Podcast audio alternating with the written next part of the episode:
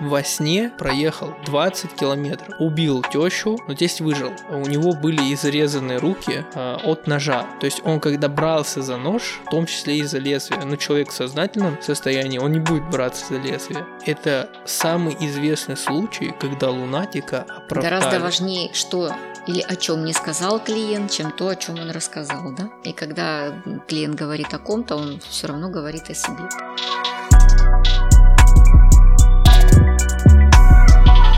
Всем привет, я Виталий, ведущий этого шоу. Со мной сегодня Батрас Валиев.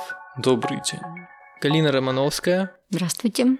Психолог, популяризатор психологии, лектор.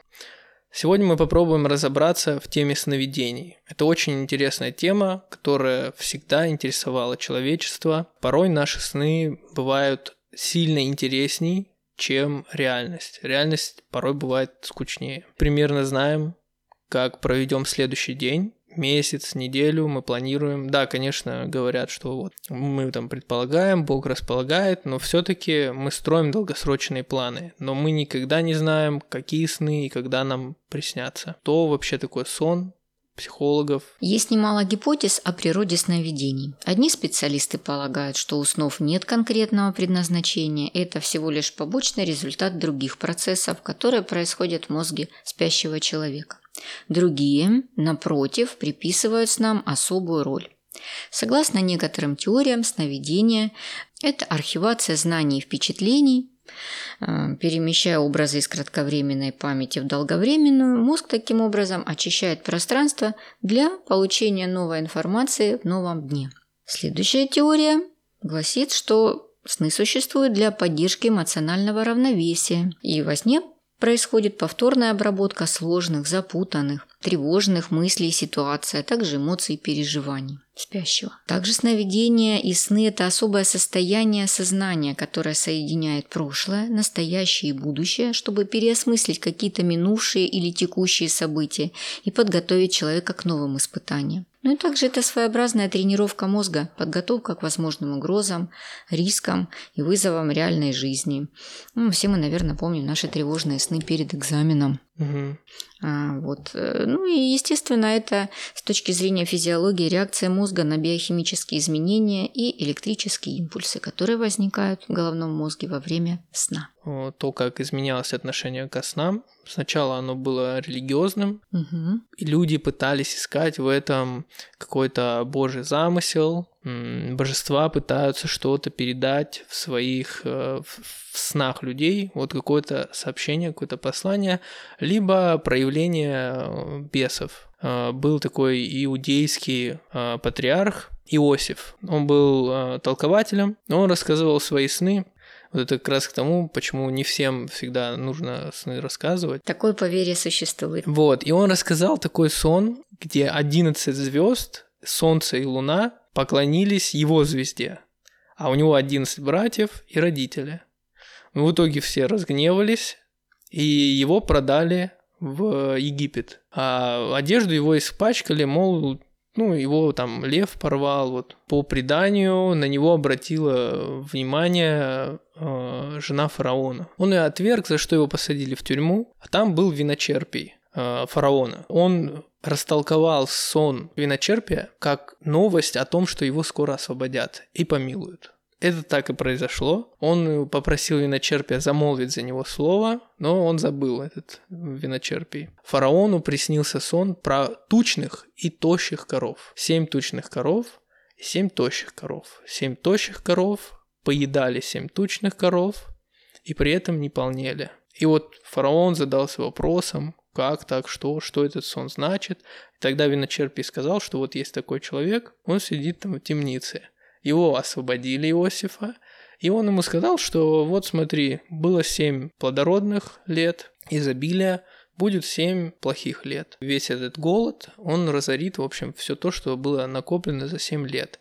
Поэтому мой тебе совет, копи зерно, копи ресурсы, копи провизию, чтобы эти семь лет пережить. То есть когда-то вот было вот такое отношение к снам религиозное. Детский крестовый поход, если вы о нем знаете, а вы о нем знаете, тоже начался со сна. Пастушку явился Иисус в виде там монаха в белом и сказал ему идти на Иерусалим. Он собрал подростков и пошел на Иерусалим. В итоге при переходе через Альпы очень много детей погибло. Э, их приняли на корабли, но увезли не к Иерусалиму, а продали в рабство. Поучительная история. А я загуглил и узнал, что это реальная история была.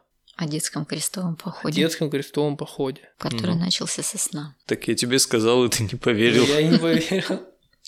Надо сказать, вещи и сны, а, ну так сказать, вещи и сны, они существуют всегда, да. И вот как раз если вы идете на прием, скажем, психоаналитику а, сейчас, в настоящее время, то терапевт обязательно вас попросит рассказать сон, который приснился вам либо накануне встречи, либо сразу после первой встречи. И этот сон, вот сейчас выдаю такую тайну, да, он будет показателен а, по поводу того, как будет развиваться ваши терапевтические отношения, весь процесс психотерапии. Приведу пример. Клиенту накануне прихода к аналитику приснился сон о том, что аналитик у него в гостях и моет у него посуду.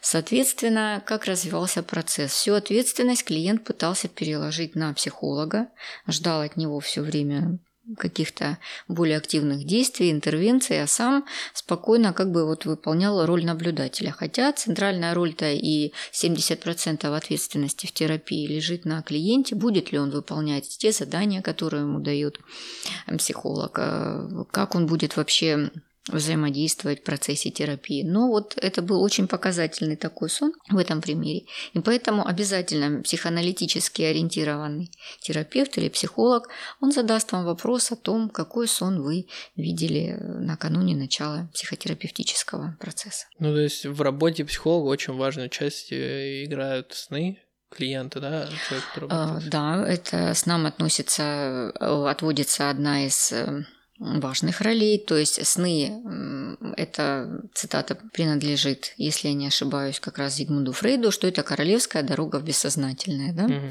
Непосредственно в процессе психотерапии вы взаимодействуете с бессознательным клиента, пытаетесь э, всячески оттуда достать скелеты, как из шкафа, да, вот, и сны непосредственно они будут э, вам надежным помощником. Но здесь э, очень важно то, какой смысл вкладывает в сон еще сам клиент, да, А, то есть каких-то стандартных э, таких толкований снов, ну, несмотря на то, что они опираются на архетипическую природу, вот с точки зрения другого психоаналитика Карла Густава Юнга, как правило, ну, их не существует. Все равно нужно смотреть в контексте жизненной истории клиента. И вот э, так называемые сонники, да, у которых очень много авторов, и подчас, если их почитать, да, э, одни и те же предметы, явления, они будут трактоваться иногда совершенно противоположным образом. Поэтому в психологии э, немножко это происходит не так. Никогда сон не вырывается из контекста терапии, из контекста жизненной истории клиента и всегда к этому привязывается. Хотя и опирается на теорию архетипов. Получается, если я приду к психотерапевту, но я не запоминаю своих снов, он меня не примет. Нет, это будет показателем того, что, скорее всего, у вас работает, э, срабатывает э, очень мощные психологические защиты, и какие-то сновидения, возможно, вы просто вытесняете. Мгм. Гораздо важнее, что или о чем не сказал клиент, чем то, о чем он рассказал, да? То есть, и когда клиент говорит о ком-то, он все равно говорит о себе, поэтому тут как бы... Ну вот в случае вот этих сонников, они часто опираются на противоречия. Типа, если приснилась свадьба, значит, будут похороны. Если похороны, значит, будет свадьба. Там, если вам, типа, если девушке приснилась рыба, то это к рождению ребенка или что-то беременности. Виталий, относись к этому как к одному из простых способов заработать для людей. Ну вот я, вот я тоже так думаю, потому что некоторые люди ведутся на это. А еще вот э, я наткнулся на такой интересный сон э, Гая Юлия Цезаря, в котором он совершает акт э, сексуального насилия над своей матерью. Мгм. Этот э, сон является одним из важных в психологии, вот якобы, да, что на нем э, Фрейд построил идею Эдипова. Эдипового комплекса. Вот, вот это что?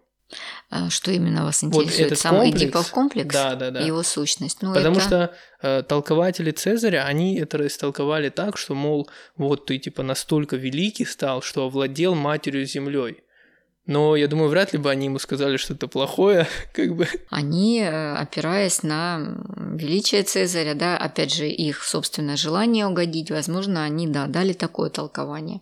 А Фрейд, который э, непосредственно изучал бессознательное, все процессы, которые в нем протекают, да, он как раз вот иллюстри... ну, это явилось, я думаю, для Фрейда иллюстрацией Эдипова комплекса, то есть э, то, что э, мальчик, как правило, он желает э, неосознанно обладать своей матерью, и отец считается для него как главный противник, да, Мгм. то есть вот главный а, соперник, скажем, в этом, да. В бессознательном это желание находится, и человек во сне, как правило, очень часто может именно реализовать то, чего он э, не может реализовать в Ну, настоящем. Этот миф о царе Эдипе, Мгм. который убил своего отца и женился на своей матери. Да, как раз о том, что он видел в, отца, в отце противника, да, а, в обладании матерью. И вот как раз по имени э, как раз э, герой этого мифа комплекс Фрейда назвал.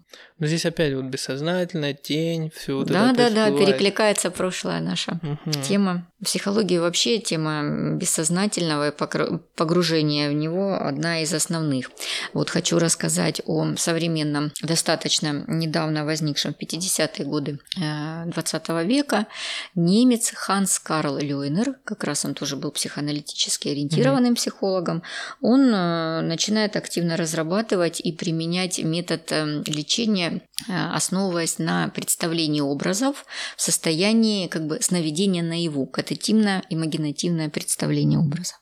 Этот эм, метод психотерапии в Европе широко распространен, и более того, он входит эм, в систему обязательного медицинского страхования, то есть покрывается страховкой. Очень хорошо он себя зарекомендовал в психосоматике и в лечении неврозов. В чем он состоит? То есть также вы можете сидя, либо лежа на кушетке, э, терапевт погружает вас в слабый транс, то есть вы как бы, э, там даже звучит такая фраза, как будто бы вам захотелось немножко вздремнуть. Человек полностью расслабляется, и вот в таком состоянии уже по заданию, по прямой, скажем так, наводке психотерапевта он начинает представлять определенные образы. Таким э, образом, взаимодействуя с образами немножко, да, Мгм.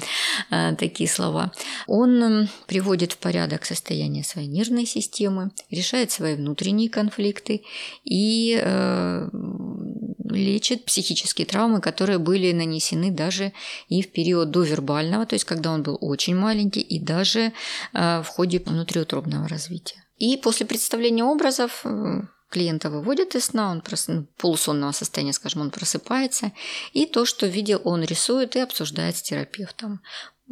Очень такой метод, который ну, звучит как сказка, но на самом деле четко работает, дает большую базу для психологической диагностики и для трансформации внутренней у человека. А если человек не запоминает, вот как Батрас сны не запоминает? Ну, здесь вы находитесь в полусне, да, вы А. в полурасслабленном состоянии.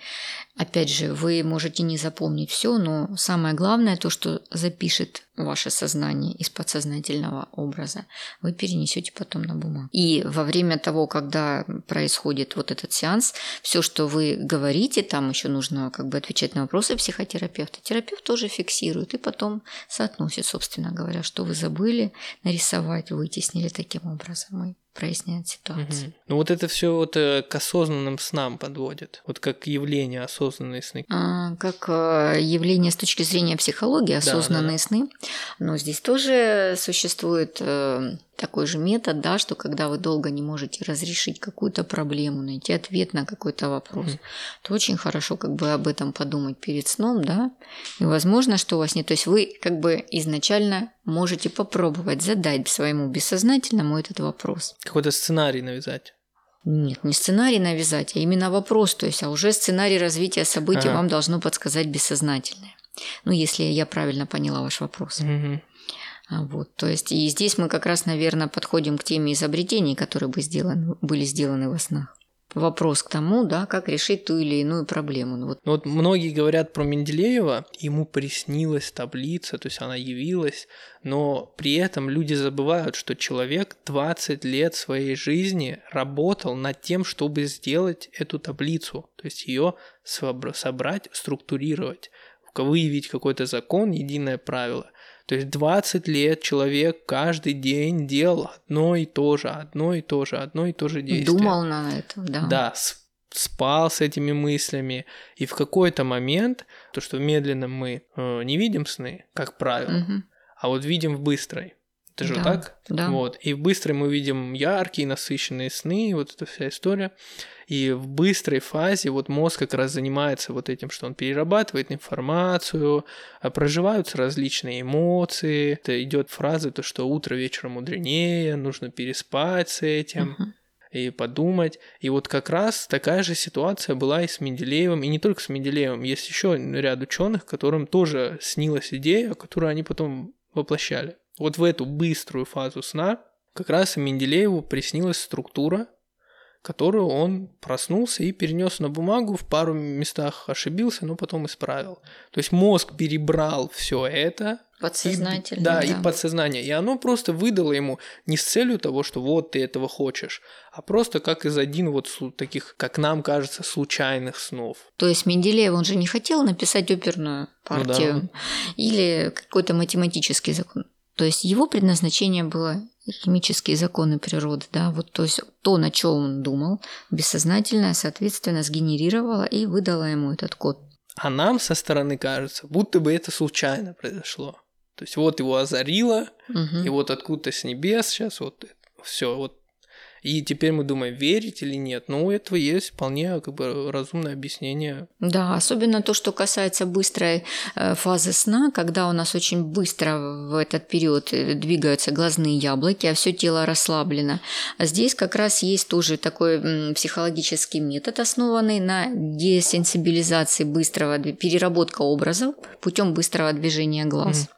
Как раз вот популярная сейчас тема э, лечения симптомов ПТСР, посттравматического средств, э, стрессового расстройства, оно тоже основывается на вот этом методе, когда вы задаете клиенту определенные траектории и быстро перемещая свои глазные яблоки и зрачки, вспоминая психотравмирующий опыт, помогает вот в этой быстрой фазе вводить быструю фазу сна и, грубо говоря, эти образы mm-hmm. немножко помещать в сознание, встраивать в общую картину жизни и нормализовать свой эмоциональный Я вот как фон. раз вот про это слышал, то, что есть люди, у которых нарушена вот эта работа в быстром сне, когда мозг пытается заново как бы пережить и разложить по полочкам ту или иную критическую какую-то связанную с эмоциями ситуацию. Вот как, например, у людей, которые э, воевали, были в войнах, mm-hmm. видели э, mm-hmm. различные как бы расчлененку, то есть все, они находятся в таком состоянии, что просто им же снятся сны ужасные, mm-hmm. кошмары.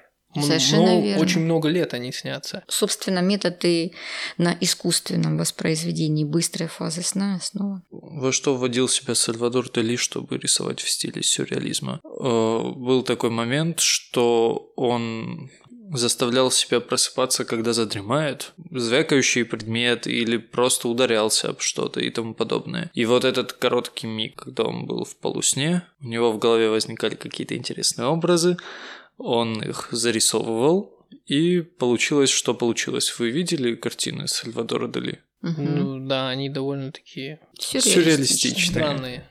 Я бы так сказал. Да, художественный стиль так и называется сюрреализм, то есть это вот самая такая хорошая техника, если вы хотите научиться придумывать какие-то образы для своих картин. То есть отключить контроль сознания в этот момент, да? Да, это как с речью. Мысль, которую мы способны передать, ограничена языком, который мы знаем, и терминами, которые есть в этом языке. Точно так же образы, которые мы себе воображаем, ограничены формами, которые мы можем себе представить и которые нам знакомы наяву. Когда мозг погружается в состояние, когда эти фильтры притупляются, у нас могут возникать совершенно другие визуальные структуры, которые можно, например, нарисовать, они для людей будут необычными, например, вот те же самые висячие часы какие-то. Видели картину? Да. Вот. Ну, кто бы мог подумать, что часы могут течь? Ну, хотя логично, время же типа Течение времени, да. Но тем не менее, визуальный образ-то. Да. И есть такие часы, где-то они в Европе есть, которые выполнены вот как раз как на картине, то есть они вот так типа растекаются, и они реально работают. То есть, ну, идет стрелочка. Да, то есть вот это состояние сна полусна также частично выключает фильтры эмоциональные, вербальные, визуальные, которые накладываются на нас, скажем так, шаблонами повседневной жизни.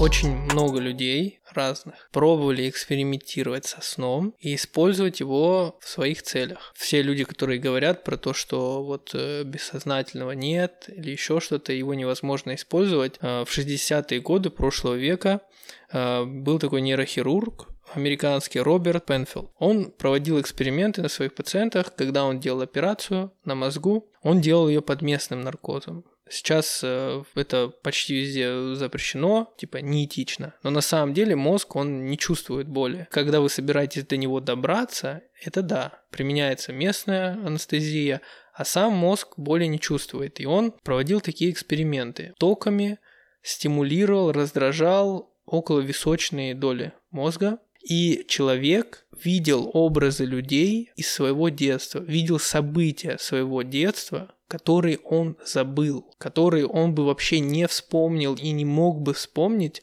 будучи в нормальном состоянии. То есть это является самым наглядным вот, и психологии и науки доказательством бессознательного. Что есть какая-то часть знаний, которая есть, но сознательно мы доступа не имеем. Да, ну, безусловно, та же техника гипноза, да, вот гипнотерапия, там ведь тоже погружает такое полусонное состояние клиента и, собственно говоря, направлена на то, чтобы он вспомнил тоже свои детские травмы, покопался вот в прошлом опыте, которые он э, вытесняет, опять же, в тень бессознательно до такой степени, что даже не может вспомнить. Ну, кстати, сны почти всегда про прошлое. Ну, не ладно, это я так. это я Давайте больше, не ну, обобщайтесь, сны Хорошо. бывают разные, и у Менделеева это было про Ну будущее. да, да. Ну, в большей степени они, как правило, про прошлое. У тебя когда-нибудь было дежавю по мотивам снов? Да. Про будущее? Да, но оно бывает реже. То есть большая часть моих снов это сны про прошлое. Скорее всего, Мгм. это сны про прошлое. У меня пару раз бывали очень ясные сны. Типа осознанные,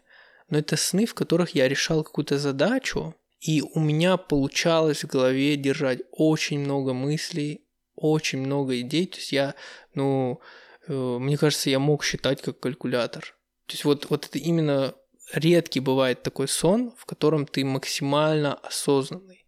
Вот как в случае, когда вот про клиническую смерть и про то, что люди, когда вот в критической ситуации бывают, и у них за доли секунды типа пролетает жизнь перед глазами. Вот я- у меня такое один раз было, я когда чуть не попал под машину, я ехал на велосипеде по дороге, и я вылетел с велосипеда на дорогу. Влево полетел, вместо того, чтобы на обочину вправо. И вот в процессе, пока я летел, а я знал то, что сзади едет машина, и я лечу под нее. Но мне повезло. Если вы меня слышите, я живой. И вот в процессе, пока я летел, настолько у меня чистое было сознание, я всю свою жизнь просмотрел от детства, вообще от пеленок до момента и даже начал будущее как бы немного Проецировать? да, немного проецировать будущее, и при этом не было никаких эмоций, вообще никаких. Чисто визуальный ряд. Кстати, вот сказал... Но мне понравилось это состояние. Но ситуация мне не Больше не падай под машины, Виталий, не надо. А вот насчет мешанины, еще как узнать, что вы спите, а не наяву. Не знаю, как у вас, я, например, в своих снах точно помню, что ощущение боли присутствовало, потому что фантомную боль мозг может сгенерировать на раз-два. Но у снов есть один такой любопытный момент. Э, События происходят очень рвано и зачастую без каких-либо логических взаимосвязей. То есть, если вы находитесь в какой-то точке и пытаетесь проследить, что было позавчера или почему вы оказались именно здесь на 2-3 шага назад, у вас не получается, значит вы спите, скорее всего. Да, и рабочие инструменты. Виталий, где ты был позавчера? Я... Я не помню. Это твой сон. Похоже, я во сне. Не, позавчера, ну где-то я был в Ростове, что-то, наверное, делал. Про время. Про то, что во сне оно течет по-разному. Да, во сне оно течет абсолютно по-разному. Даже можно сказать, оно очень быстро пролетает во сне. А, опять же, мы, э, наверное, согласимся с тем, что сон это тоже есть измененное состояние сознания. Вот как вы приводили свой пример, что моментально все, вся жизнь пролетела да. перед глазами. Так и во сне, то есть особенно вот эта быстрая фаза сна.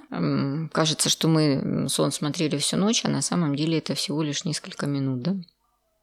Ну вот в случае с лунатизмом был же пример Кеннета Паркса. Это он был студентом в где-то в 87 году в прошлом веке.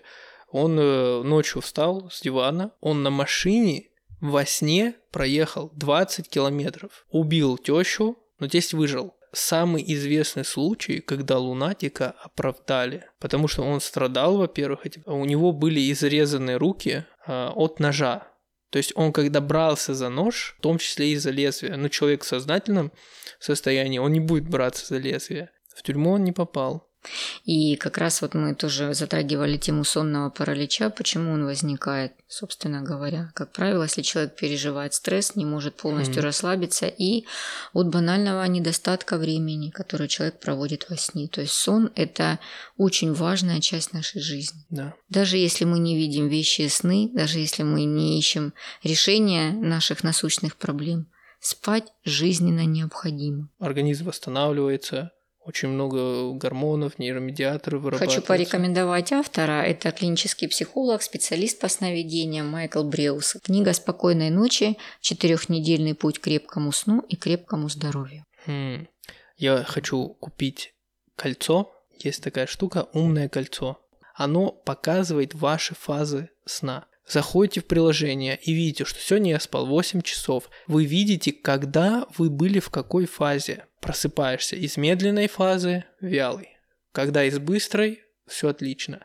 Иногда я в нее попадаю, иногда я в нее не попадаю. Можно в домашних условиях следить, это очень классная вещь. Каким образом оно будет воздействовать на вашу творческую активность, да, на скорость переработки информации и на решение каких-то задач, которые вы будете ставить. Спасибо, Галина Васильевна, что сегодня пришли к нам на подкаст. Делитесь в комментариях вашими странными снами, с которыми вы готовы делиться.